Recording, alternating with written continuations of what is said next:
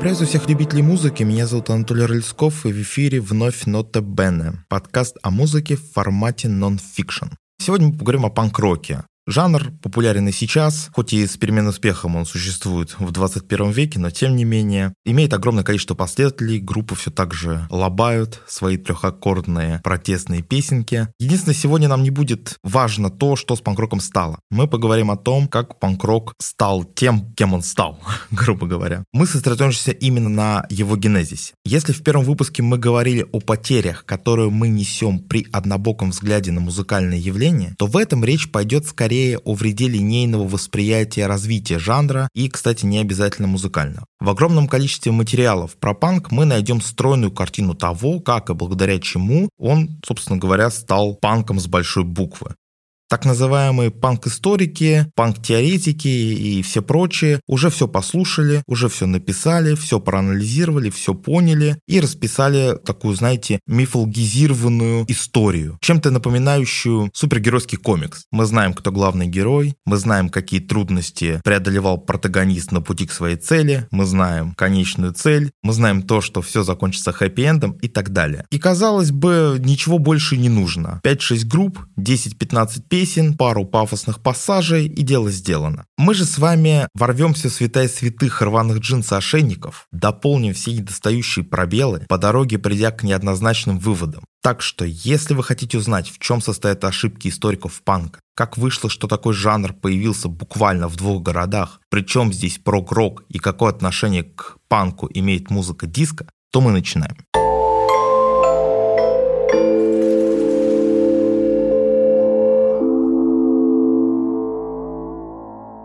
После пафосного вступления переходим сразу к делу. Чтобы понять суть панка как явление и его генезис, мы воспользуемся подходом, который используют при анализе религий. Есть два способа анализировать религию. Изнутри этот подход называется теологический. Вы, грубо говоря, адепт христианства, вы прочитали все священные писания, все Евангелия и рассказываете о христианстве с позиции адепта христианства. Все очень просто. Второй подход – это религиоведческий. Религиоведение – это уже полноценная наука, которая изучает все то же христианство, но уже извне. Какие мифы легли в основу христианства, его исторический процесс, как оно интегрировалось в то или иное общество и так далее. В комбинации, в симбиозе этих двух подходов мы с вами постараемся получить максимально стройную картину того, что из себя представлял панк на момент панк-взрыва 1977 года. То есть мы проанализируем мнение панк-историков, панк-философов и так далее. Мы проанализируем, как в действительности изменялась музыка, как панк влиял на эту музыку, как музыка влияла на панк. И в итоге получим с вами картину того, чем панк на самом деле является. Не то, что, чем он должен являться по словам бесконечных теоретиков с ирокезами, а именно то, что он из себя представляет на самом деле. Начнем мы с подхода теологического, то есть посмотрим на панк-рок изнутри глазами панка. Что тут можно сказать? На самом деле для этого нам мало что потребуется. Берем 5, 6, 7 панк-историков, читаем, что они там накалякали, и вот, собственно говоря, стройная картина истории панка уже перед нами. Но мы будем ее немножечко фильтровать, потому что, заходя в постоянные дебри, в которые заходят эти самые аналитики, мы дойдем до того, что ветхозаветный Адам — это был первый панк на самом деле, и панк он был всегда. Панк — это такое культурное очищение, через которое там время от времени времени проходит любой жанр, любое искусство, чтобы воспылать заново уже с новой силой, с новой уличной яростью. Все, понятное дело, самые значимые культурные революционеры, все самые значимые такие неординарные личности эпатажные, которые были во всех видах искусства, это все на самом деле панки. Если вот вы придерживаетесь панк-идеологии, для вас это вполне себе очевидно. Так далеко мы залазить, конечно, не будем. Мы постараемся найти такую оптимальную точку, с которой было бы удобно двигаться к панку, при этом, чтобы она хоть как-то совпадала с реальностью. Говоря о музыке после рок-н-ролла, панки говорят, что рок-н-ролл это был тоже панк, такая революция, что вот поздние рок-н-ролльщики это уж тем более панки, ранние 60-е там тоже везде одни панки, битлы это панки и так далее. Мнения разных историков, надо сказать, расходятся. Некоторые превозносят одни фигуры, некоторые превозносят другие. В целом, отправной точкой для нашего рассказа может послужить гаражный рок. Гаражный рок 60-х. Почему? Потому что, ну, действительно, и вполне себе объективно, и с точки зрения панков, это такая, такой краеугольный камень становления жанра. Отсюда все идет на самом деле. Итак, что же из себя вообще представляет гаражный рок 60-х? Произошла рок-революция. И где-то к концу 50-х годов все вот старые исполнители, там Бо Дидли, Чак Берри, о которых мы говорили в первом выпуске, они все стали супер популярными. Они все выпускают пластинки огромными тиражами, и их начинают слушать по всему миру. И в Америке, и в Англии, и во Франции, в Италии, где угодно. И во всех странах, по мере того, как туда доходят эти пластинки, соответственно, в Америке в первую очередь, в Европе в очередь вторую, и Далее по списку. Молодые ребята, ученики старших классов, ученики колледжа, ученики ПТУ и прочих учреждений, они пытаются такую же музыку играть. Но они не придумывают что-то свое, а первоначально просто ковырят, так сказать, проверенные рок-н-ролльные хиты. Это, собственно говоря, и есть гаражный рок. Вы с ребятами собрались, взяли гитары, барабаны, полобали что-то там в гараже, вот вы уже гаражная банда. Размах этого гаражного рока, он рос просто по экспоненте. Чем больше стран погружалось в этот рок-н-ролльный хаос, тем больше гаражных групп, тем больше групп, которые хотят подражать старым рок-н-ролльщикам, появлялось. Появлялись они буквально, ну вот по щелчку пальцев, играли и тут же быстро распадались. То есть поиграли, надоело, они распались. Примерно в таком процессе все это и происходило.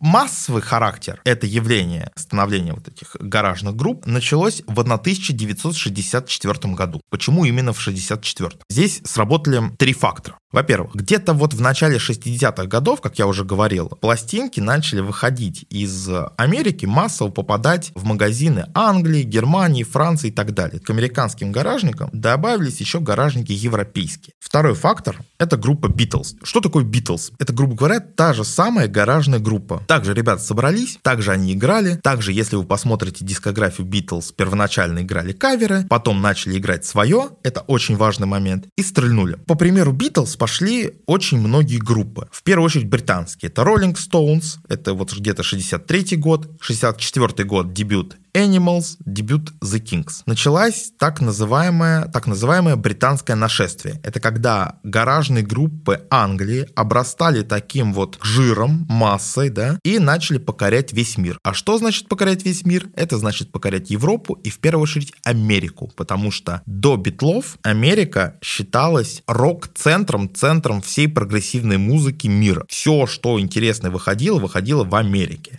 Это потом уже, там, где-то в 80-х, 90-х, всякие там какие-то критики, эксперты, что-то там рылись, отрывали, что-то там находили какие-то чилийские рок-н-ролльные группы. Массовый слушатель их вообще не знал. Он знал вот то, что играет в Америке, то, что в билбордах ему перечислили, вот он это и слушал. Соответственно, с появлением Битлз процесс американского такого гегемона музыкального, он надломился. Более того, битломания, она дала миру еще один пример успешного музыкального проекта. О чем я говорю? Все вот эти вот гаражники, они же по какому принципу строились? Мы что хотим, то и играем. Джон у нас на гитаре умеет, вот и замечательно. А Терри у нас будет на барабанах. Терри будешь? Давайте я буду там лучше на бас-гитаре. Хорошо, хрен с тобой, играй на бас-гитаре. Хаотичный дворовый подбор кадров происходил. Кто что хочет, тот там и играет. По такому образу, чтобы было кайфово всем, мы лобаем ту музыку, которая нам нравится. До этого момента формирование музыкальных групп это была исключительно прерогатива продюсера. Приходил продюсер, говорил, так, Терри, ты не будешь у нас играть на бас-гитаре, ты будешь петь. Почему? Потому что все остальные поют просто отвратительно, ты более-менее. Там, Джон, ты давай на барабаны, ты просто вообще ничего не умеешь. Вот я сейчас тебе покажу, будешь там тух-тух-тух,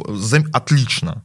Все. Лид-гитара у нас будет какой-нибудь Уэйн. Почему Уэйн? Потому что он симпатичный. Его надо тоже как бы в центр ансамбля выставить, чтобы вот он такой картиночка был, чтобы вот он на плакатиках висел у мальчиков и девочек Америки и Англии. Соответственно, вот такой подход был единственно верным считался, но пришли битлы, сказали, нет, смотрите, вот как еще можно формировать группу. Более того, для обычных ребят, как вообще началось это британское нашествие, почему такой размах, почему так много групп в один момент обматерели и пошли пошли на глобальный рынок. Потому что Битлз это были обычные парни. Если вы послушаете их интервью, и до этого послушайте интервью каких-нибудь профессиональных музыкантов, типа Фрэнка Синатры, там все вычурно, вот список ваших вопросов, вот список наших ответов, и все как бы культурненько, лишь бы никого не задеть. Битлы сидели, прикалывались, кидали какие-то бумажки, занимались там бесконечной самоиронией, то есть это были буквально вот ребята с нашего двора. Это были ваши соседи по дому. Вы живете в частном доме, вот ваши соседи, один из них играет в Битлз, грубо говоря. А если может он, то почему не могу я? Чем я хуже? Канон, да, что каждый может создать свою группу, его панки, чуть-чуть забегая вперед, но это важно, потом приватизировали. То есть они сказали, не, это панковская тема, что, мол, мы тут заявляем, что ты бери гитару, главное месседж, играй, что хочешь, каждый может это сделать. Но появилось это еще вот в битломанию очень-очень давно, за 15 лет до того, как панк-рок, в принципе, набирал свое влияние. Аналогичный процесс, в принципе, происходил и в Америке. В Америке были тонны этих гаражных групп, некоторые из них что-то там записывали, но, как правило, что они записывали? Песню, две песни, один альбом, и все, и распадались. Потому что это считалась такая шутка, так типа прикалывались, надо заниматься уже серьезными делами. А битлы показали, что вот эта музыка, она тоже может быть очень даже серьезным делом. Показали пример, как британцам. Британцам в первую очередь, потому что до них битлы дошли раньше.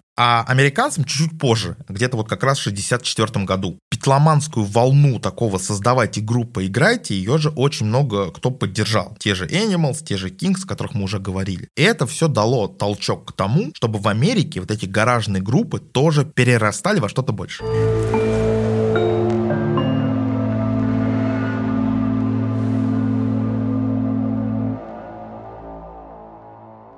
Что у нас по музыке. Возвращаясь, так скажем, к панку, все-таки мы говорим сейчас не совсем о гаражном роке, мы говорим о нем в контексте такой истории панк-рока. Кого здесь стоит отметить? Первая дата — это 64 год, песня Kings «You Really Got Me».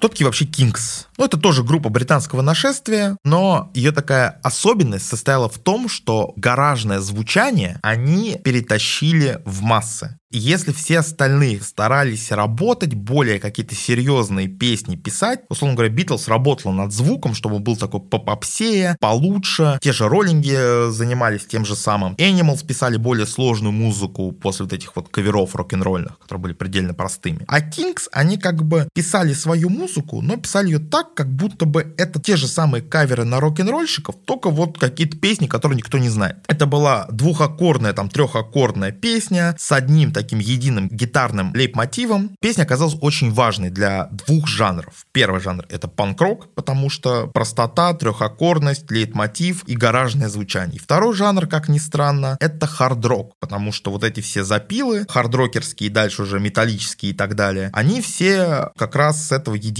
гитарного лейб-мотива, который впервые, скажем так, не то чтобы впервые, аккуратно скажем, одна из первых песен, в которой был применен этот единый гитарный лейб-мотив, это была песня You Really Got Me The Kings. Дальше переносимся в Европу. Сейчас мы будем говорить о таких двух, пожалуй, самых важных коллективов гаражного рока 60-х для панка. Первый называется The Monks.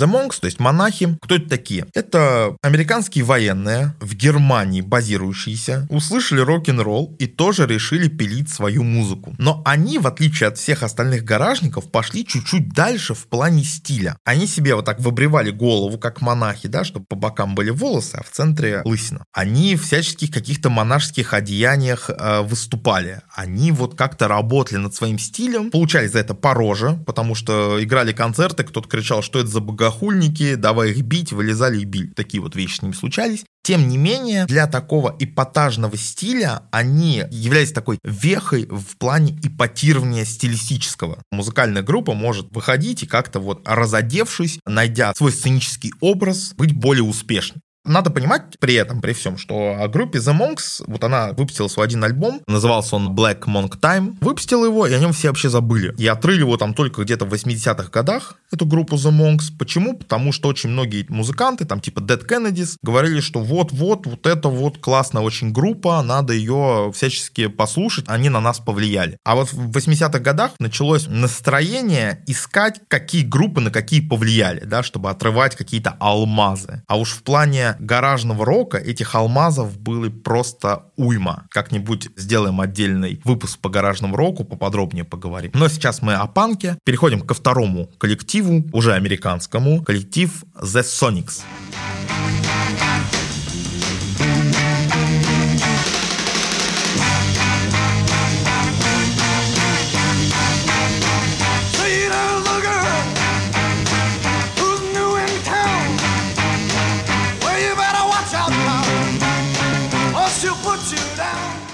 Кто такие The Sonics? The Sonics — это американская гаражная группа, то ли из Сан-Хосе, то ли из Сан-Франциско, вот откуда-то оттуда. В чем была их особенность? Они играли все тот же гаражный рок, полу-кавера, полу свои песни, но играли его максимально громко. Когда они записывали свой первый альбом, у них было одно требование, чтобы все регуляторы громкости были выкручены на максимум, чтобы получать такой животный, злобный, агрессивный звук. Плевать, как он там будет мелодично звучать или нет, плевать, что там будет он подшумливать, подсвистывать, это нас не интересует. Главное, чтобы это было громко. Панки, конечно, панк-историки, все это тоже подхватили, говорят, вот-вот, вот это прям трупанки тоже, им бы еще и ракесы цепи, и прям цены бы им не было. Более того, The Sonics, они котируются в панк-среде, и по второй причине, The Sonics, они дорабатывали свои инструменты, проделывали какие-то дырки в гитарах, в барабанах, ставили металлические там утяжелители на те же самые барабаны. Все для того, чтобы получить какой-то скрежет, какой-то максимально грязный звук, грязное громкое звучание. И вот это это вот грязное громкое звучание, соответственно, то, как звучат панки в общем представлении.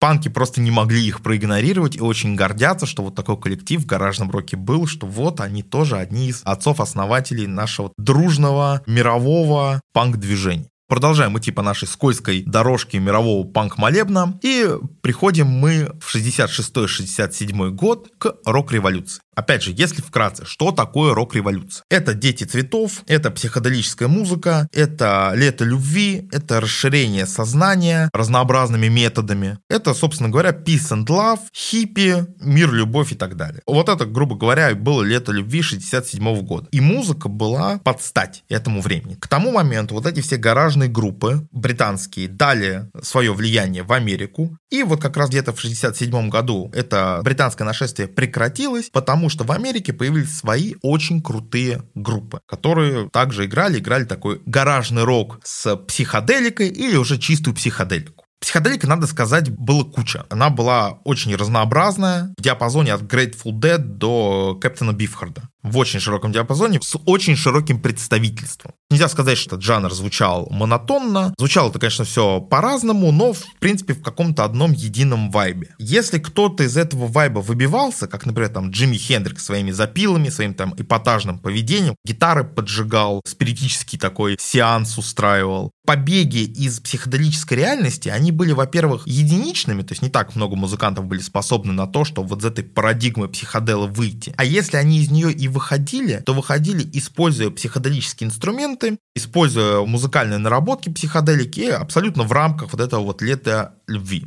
Все, кроме одной группы. Надо упомянуть, что если вы включите радио, условно мы с вами перемещаемся на машине времени в 67 год, вы включаете радио, мы слушаем, что там играет. Играет там приблизительно следующее.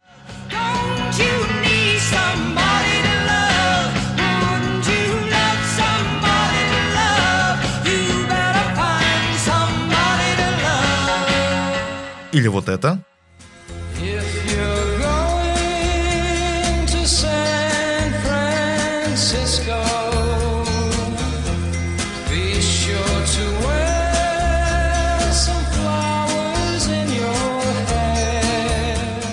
Или вот это.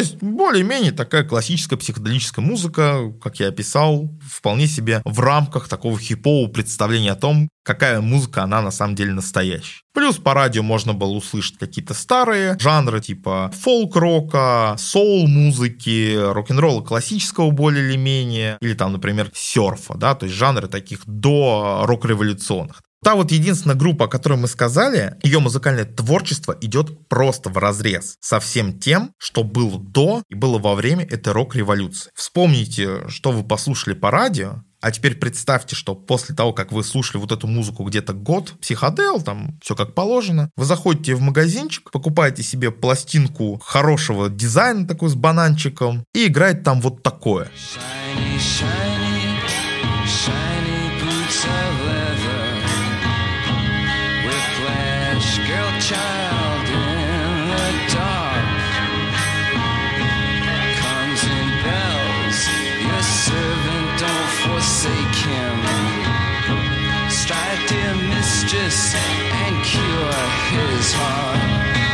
Это абсолютно другая музыка, абсолютно другой взгляд на то, как эта музыка создается. Послушали мы с вами, как вы уже догадались, группу The Velvet Underground и их дебютный альбом. Что здесь сказать? Во-первых, эта группа, наверное, самая влиятельная в истории музыки. По количеству жанров, которые она породила, нету даже сопоставимого коллектива в плане такого влияния на будущее. Давайте просто перечислим. Нойз, панк, постпанк, готический рок, вся новая волна, шугейс. Этого достаточно. Вот на такое количество жанров повлияли вельветы. В чем была особенность их музыки? Почему она так выделялась на общем фоне? Ну, давайте еще что-нибудь послушаем. Например, вот такое.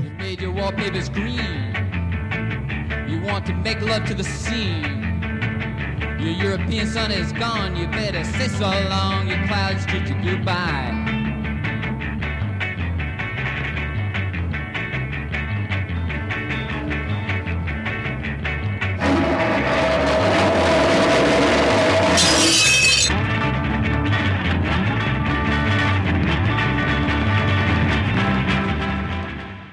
Как вы видите, музыка, если лето любви — это свет, это любовь, это какая-то надежда на будущее, легкие наркотики для расширения сознания, Velvet Underground в противовес. Это мрак, это тяжелый для того времени звук, это героин уже, а не ЛСД и так далее. Если это любовь, то это Венера в мехах. Максимально декадентская группа, аналогов которой до этого не было. Кто-то про Velvet Underground сказал, что ее первый альбом купили всего 100 человек, но все эти 100 человек организовали свои группы. И это абсолютно правда. Что бы вам там ни говорили, как бы вам там ни казалось, в 67 году дебютник Velvet Underground прошел абсолютно незамеченный для публики. В широкие массы никуда это не выбилось. Эту группу знали только в Нью-Йорке. И по совпадению Нью-Йорк это первый из двух городов, в котором зародился панк-рок. И пошел он, соответственно, с Вельветов.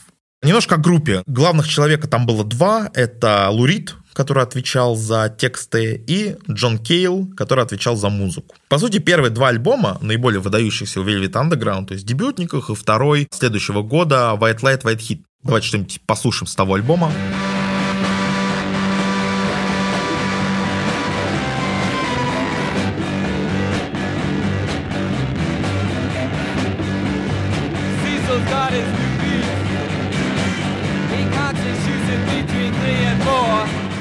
Оба этих пластинки, они находятся в музыкальном отношении в таком противовесе луридовского, как такого декаденсно-романтического и кейловского такого экспериментально-жуткого и мрачного. И вот в этом вот неповторимом симбиозе, по сути, группа Velvet Underground выпускала первые свои два альбома. Потом Джон Кейл ушел, и следующий, следующий альбом уже выпускал, по сути, Лурид полностью, отвечая и за текста, и за музыку. Но о Луриде чуть-чуть попозже мы еще поговорим, и о Келли, кстати, тоже. Закончим с Velvet Underground. Переходим мы, значит, в город Детройт. Город Детройт это второй город из двух в котором панк-рок зародился. Там нам будут важны два коллектива. Первый коллектив называется MC5, Motor City 5. Звучит он вот так.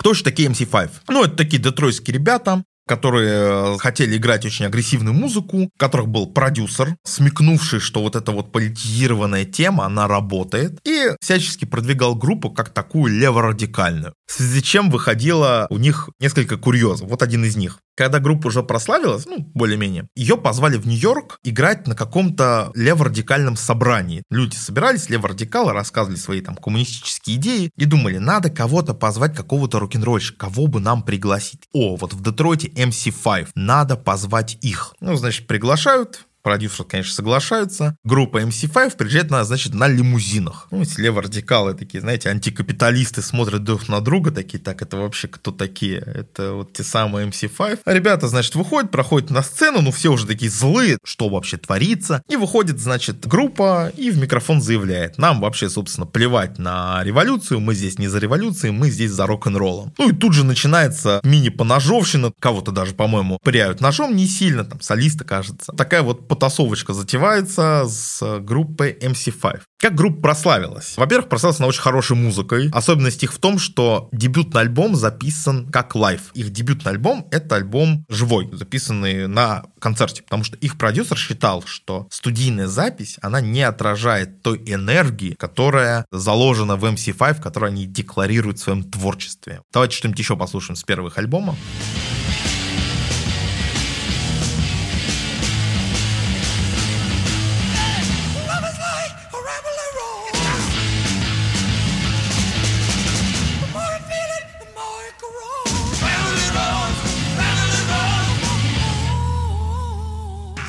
Вот как-то так. То есть абсолютно бешеная энергетическая музыка. Абсолютно животное, подобострастное, если позволите, подобострастное музицирование, которое, конечно же, панки тоже очень сильно полюбили. И тут надо сказать, что не просто они это полюбили, а это вот прям напрямую влияло на прото-панк-группу. MC5 сама была прото-панк-группа, и вот влияло на прото-панк-группы более поздние, которые уже такие ближе к панку, то есть группа 75 -го года, зарождение панк-рока. Зарождение панк-рока в подполье.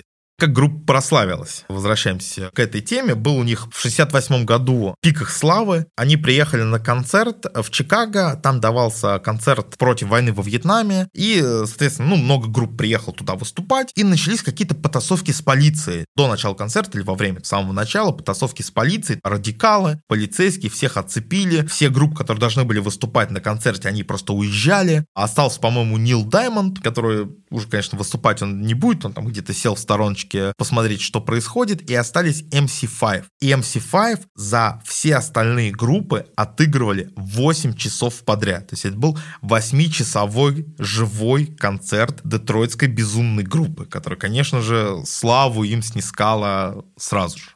Переходим ко второй детройтской группе. Группа называется The Stooges. Ее вы уже, конечно же, прекрасно знаете. Это группа, в которой играл Игги Поп. Звучала она вот так.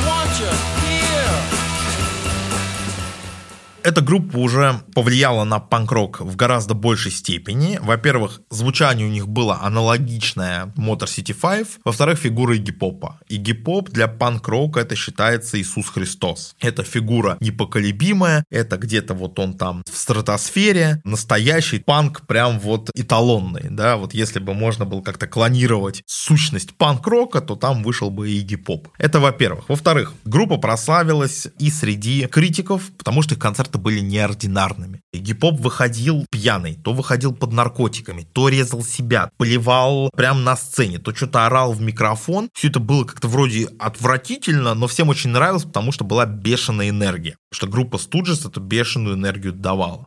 Дебютный их альбом в плане звучания, дебютный их альбом получился сыроватым, считается культовым, мне не очень нравится, потому что, по сути, там было несколько песен, когда они приходили на запись этого дебютника, было у них несколько песен и обдолбанный гип-поп. Это известная история. В момент, когда Студжес приехали в Нью-Йорк на запись, он обдолбался какими-то наркотиками, и его, значит, гитарист Студжес вел за веревку, потому что гип-поп бегал и говорил, что видит сквозь дома. Его в таком непотребном состоянии привели на студию, дали там 3-4 песни, им сказали, сказали, типа, ребят, мы не можем записать альбом из четырех песен, у нас там как бы минимум стоит, там, не помню, 30 или 40 минут, минимальная длительность пластинки. Вам нужно материала вот на это время. И тут же буквально там за день, за два дописали эти песни какие-то на коленке, чтобы просто вот в этот хронометраж вложиться. И выпустили дебютную пластинку. Второй их альбом был, конечно же, поинтереснее. Второй альбом назывался Fun House. Звучит он как-то вот так.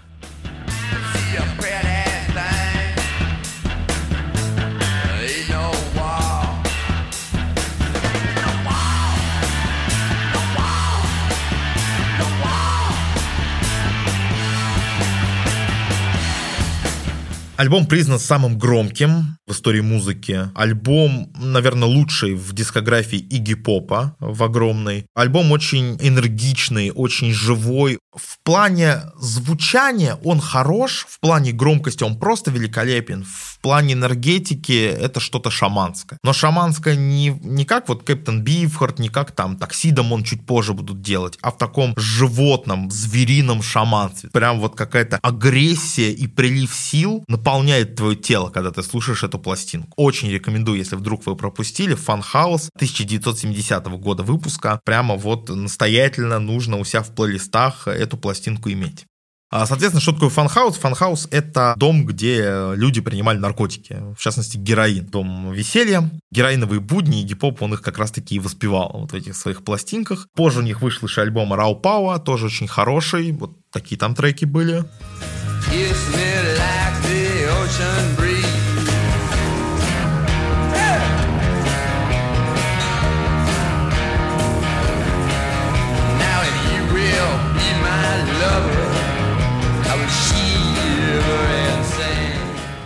тоже очень качественный альбом, и, соответственно, Игги Поп, он и как музыкант, и как личность очень прославился, очень понравился панкам, и они всячески пытались ему подражать. Настолько подражать, что есть такая байка, что вот эти вот цепи, а как известно, что панкам нечего терять, кроме собственных цепей, так вот вот эти вот цепи, э, которые панки всячески носили, цепи и ошейники, ошейники в первую очередь, они пошли а, из песни I Wanna Be Your Dog, да, Игги Попа с дебютного альбома. Влияние Игги Попа было прям всепоглощающим. Дальше возвращаемся мы обратно в Нью-Йорк, в такой город становления панка, и там отметим пару групп. Надо сказать, что группы кто-то отмечает, кто-то нет, мы о них так вскользь упомянем, не будем оскорблять ту часть панк-историков, которая любит про них говорить. Первая группа это Нью-Йорк Dolls, это глэм-рок коллектив, звучат они вот так.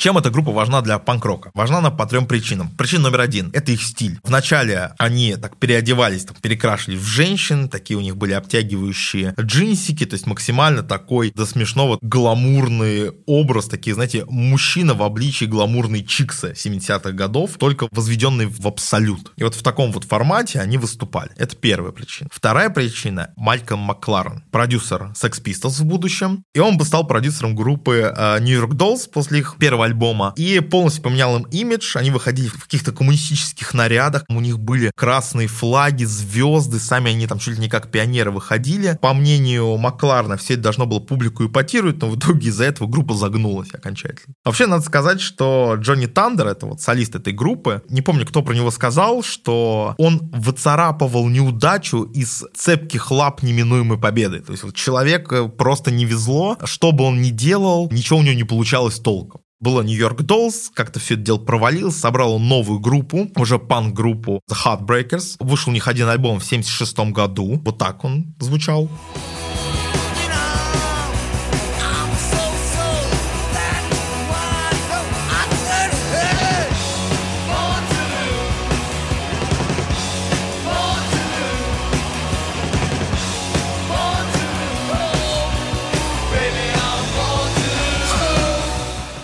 Все равно коммерческого успеха он не добился, а, так скажем, альбом признали уже чуть-чуть попозже. Джонни Тандер постоянно вот был в неудел, жалко, но назвался панком, нехер жить хорошо. И последняя группа, о которой мы поговорим в контексте истории панка, такого до 75 -го года, это группа Dictators. Dictators, диктаторы, звучат они вот так.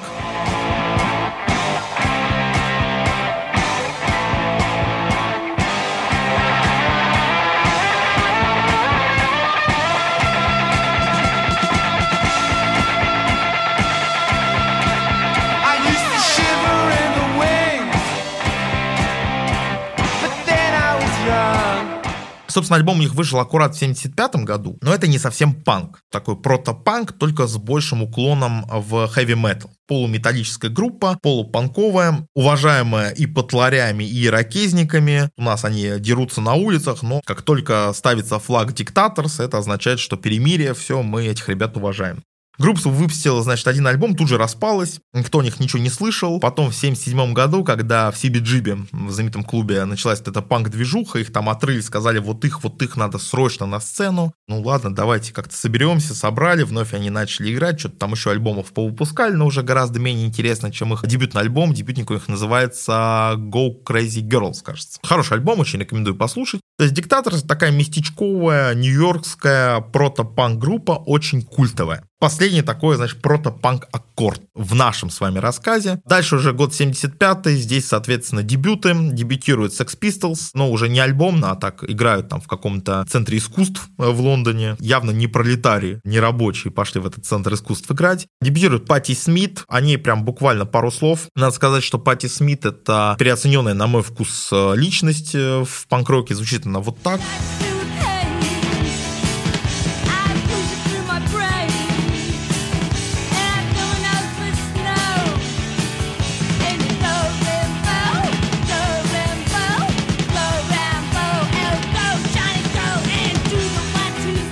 Никогда она мне не нравилась ни в музыкальном отношении, ни в отношении поэтическом, но тем не менее не можем мы ее не упомянуть. Все-таки как бы знаковое, знаковое такое лицо для панк-рок. Ну и, собственно говоря, заканчивая все эти разговоры про панк, панк-историк вот на моем месте сказал бы, ну все, как бы подошли мы к 76-77 году, сейчас-то тут мы разойдемся, сейчас я вам расскажу про панк, но у нас будет чуть по-другому. В самом начале мы решили, что панк-рок будет рассматриваться теологически и религиоведчески. Вот, скажем так, теологически теологический подход к панку закончен, как панки сами видят свой путь, начинается подход религиоведческий. То, как было, грубо говоря, на самом деле. Для того, чтобы об этом поговорить, мы вернемся с вами в 67 год, где мы взяли группу Velvet Underground и пошли по пути панка, да, если кто-нибудь играл. В Сёгун 2 Total War игра такая, вот там есть так путь Ки и путь Бусидо. По пути Бусидо прошлись, теперь пойдем по пути Ки.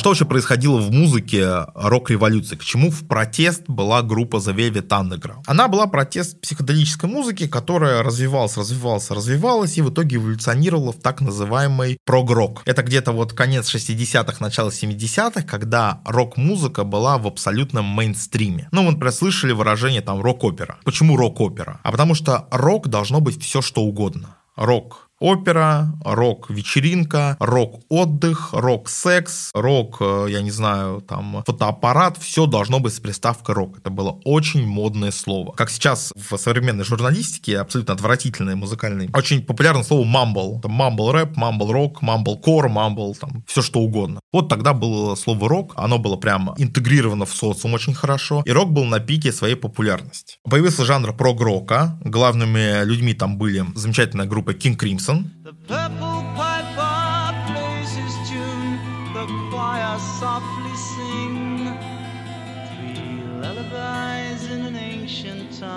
For the court of the crimson.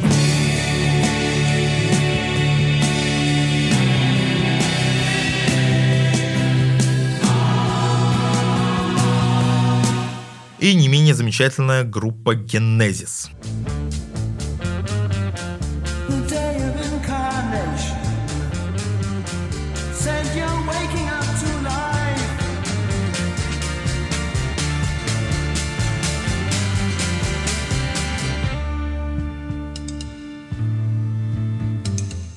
Эволюция проходила в ключе постоянного усложнения музыки. Прог-рок, он был гораздо сложнее, чем рок-психоделический, постоянно добавлялись какие-то инструменты, какие-то запилы, там двухсторонние гитары, трехсторонние гитары, там барабанов по пять штук, там двойные, тройные. Пять гитаристов было в группах. Максимально сложный, многогранный звук хотелось сделать музыкантом. Чем больше, тем круче. Композиции там длились по 20 минут, какие-то запилы. Апогей такого, знаете, рока для себя. Джаз-рок, кстати, тогда же появился. И вот такой, да, джазовый элемент, что типа уже там человек входит в какой-то такой психоделический космический запил и играет просто там э, сколько, сколько, сколько себя помнит. Понятное дело, что не всем это нравилось, и в музыке появлялась оппозиция, в том числе и в рок-музыке. Какая была оппозиция у прог-рока? Ну, во-первых, это был крауд-рок, немецкая тема. В первую очередь, наверное, здесь отметим группу Kraftwerk. Звучит она вот так.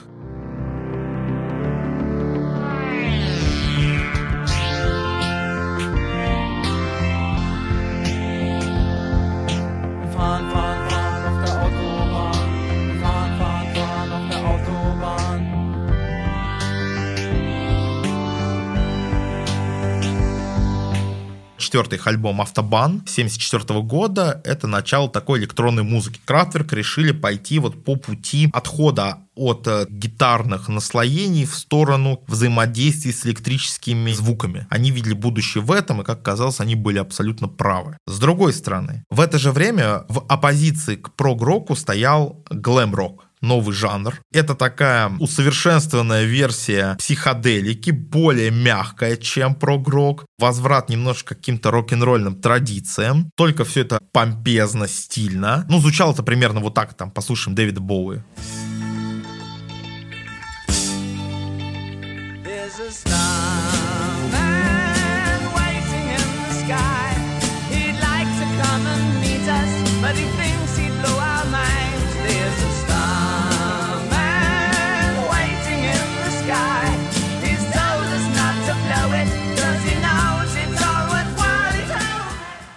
Это и есть такая напевная, простенькая, ну, в сравнении с прогроком, песенка, достаточно интересная, при этом в танцевальной манере, то есть это действительно такой был возврат к наследию 50-х годов. Соответственно, здесь судьбоносным для прогрока его заката стал 1975 год, о котором мы уже говорили в контексте рассвета панка. В 1975 году с прогроком произошли очень трагические события, с роком вообще. Рок начал уходить потихонечку из мейнстрима. Солист Кинг Кримсон чуть ранее в интервью говорил, что вот мы становимся такими динозаврами неповоротливыми, то есть группы ездят там, гастролируют с огромными грузовиками всякой техники, и все это как-то вот не та музыка, вот не та свобода, к которой мы всегда стремились. 75 год он, в принципе, вбил в крышку гроба гвоздь. Что там происходило? Значит, это триумф группы Абба. Абба стала мировой просто знаменитостью. Группа King Crimson распалась. Из группы Genesis ушел Питер Гэбриэл. На самом деле, просто уничтожив группу Genesis. Также умерли отголоски рок-н-ролла. Умер Элвис Пресли в этом году. И умер Марк Болан. Марк Болан это солист группы T-Rex.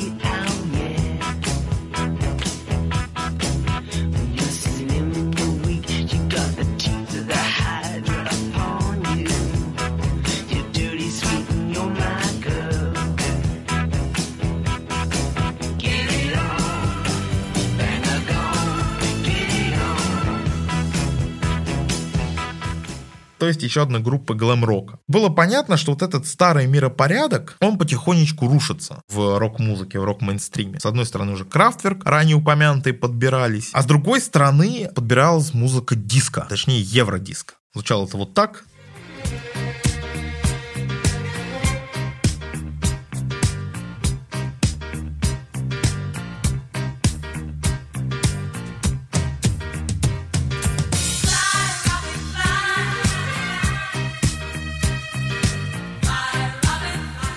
Евродиско проделала путь от американских гей-дискотек конца 60-х на европейскую сцену и просто заполонила танцплощадки и радиостанции. Музыка предельно тупая, предельно простая, никакого там посыла, никакого мастерства не нужно, просто биток, какой-то там голос, даже достаточно среднего. Главное, чтобы под это можно было поколбаситься. Это действительно выстрел в сторону классического рока, прям такой, знаете, в упор. И с другой стороны, все тот тот же панкрок, про который мы так говорили, тоже подбирался, но панкрок оказался бомбой замедленного действия. Он не стрельнул в упор, он взорвался и разорвал классический рок на части, но чуть-чуть попозже. Что здесь, собственно говоря, интересного? А интересно здесь то, что панк-рок и диско, они на самом деле в определенном отношении очень похожи. И та, и та музыка идет в культурной оппозиции к мейнстримному року прокру. И та, и та музыка гораздо проще. И та, и та музыка плюет вот в эти ценности рок-революции. То есть никаких там сложных запилов, заумных текстов про любовь, да, в случае диска вообще наплевать, что там поется, в случае панка такие агрессивные манифесты, манифесты, месседжи, так сказать. Структурно, если мы смотрим именно в 1975 году, то эти два явления музыкальных, они синонимичны. И в этом кроется главная вообще загадка панка и главная причина того, почему все вот эти события, которые я описал в религиоведческом подходе, они панк-исследователями опускаются. А дело тут в том, что оппозиция панка, как бы там кто ни заявлял, она в первую очередь была музыкальной. Слово «протест», оно было и раньше, протестовали, много кто протестовал. Я имею в виду сейчас про протест политический и социальный. Делай сам, играй как хочешь, тоже уже было. А панк-рок, он именно был культурный пост-рок. Следующая ступень эволюции. Именно именно в отношении музыкальном.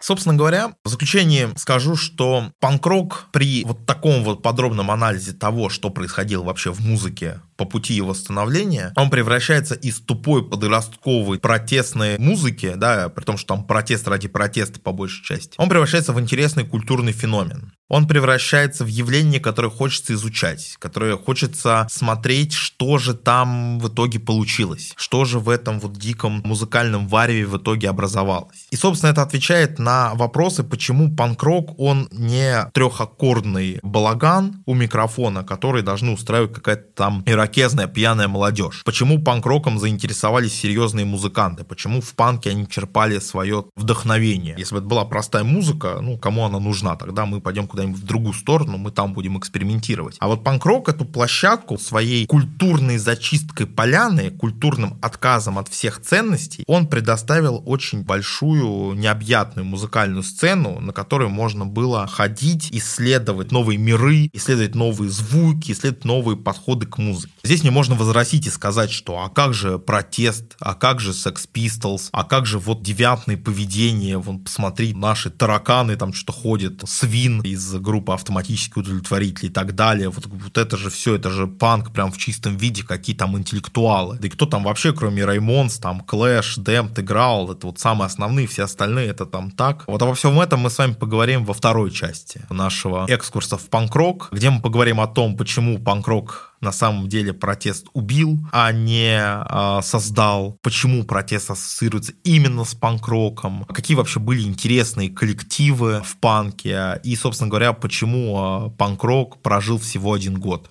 Почему после 1977 года панк-рок в чистом виде, какие-то выдающиеся музыканты уже не играли. Вот об этом мы поговорим с вами очень подробно в следующем нашем подкасте. А на сим с вами прощаюсь.